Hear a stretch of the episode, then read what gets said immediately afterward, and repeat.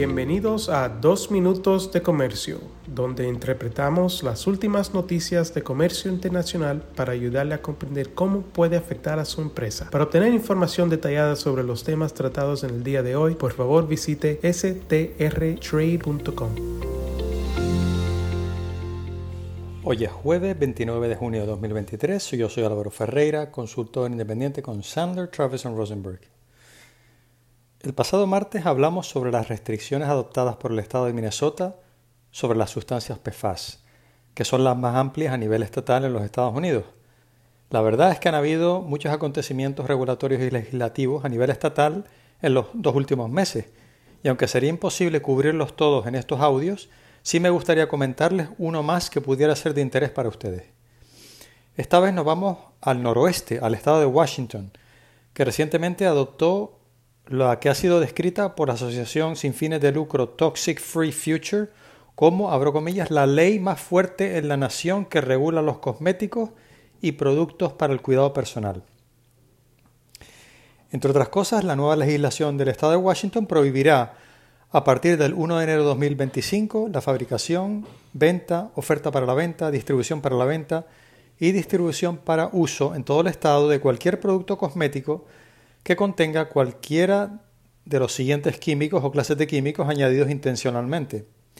Ortozalatos, sustancias PFAS, formaldehído y productos químicos que se determine que liberan formaldehído y las restricciones sobre los productos químicos en los cosméticos que liberan formaldehído entrarían en vigor a partir del 1 de enero de 2026 para un conjunto inicial de no más de 10 productos químicos y a partir del 1 de enero de 2027 para cualquier otra sustancia adicional.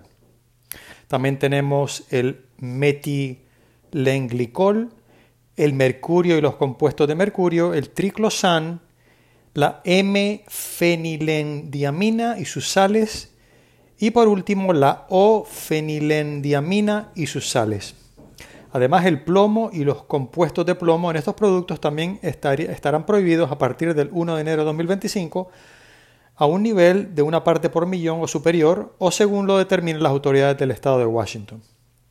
Los minoristas en el estado de Washington que estén en posesión de productos cosméticos en la fecha de entrada en vigor de estas restricciones, es decir, el 1 de enero de 2025, pueden agotar su stock existente mediante la venta al público hasta el 1 de enero de 2026.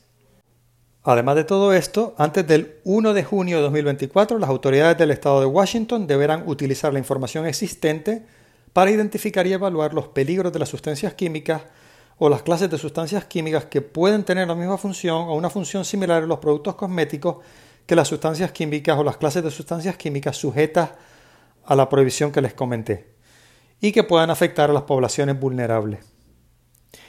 En Sandler, Travis Rosenberg seguiremos monitoreando estos acontecimientos y mientras tanto les envío un muy cordial saludo.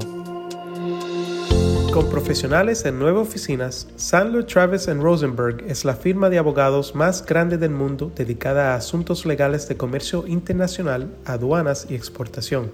Este podcast es exclusivamente para fines informativos y no constituye un servicio legal. La contratación de un abogado es una decisión importante que no debe estar basada solamente en publicidad. Pídanos que le enviemos información gratuita por escrito sobre nuestras cualificaciones y experiencia. Envíenos un correo a strespanol.strtrade.com.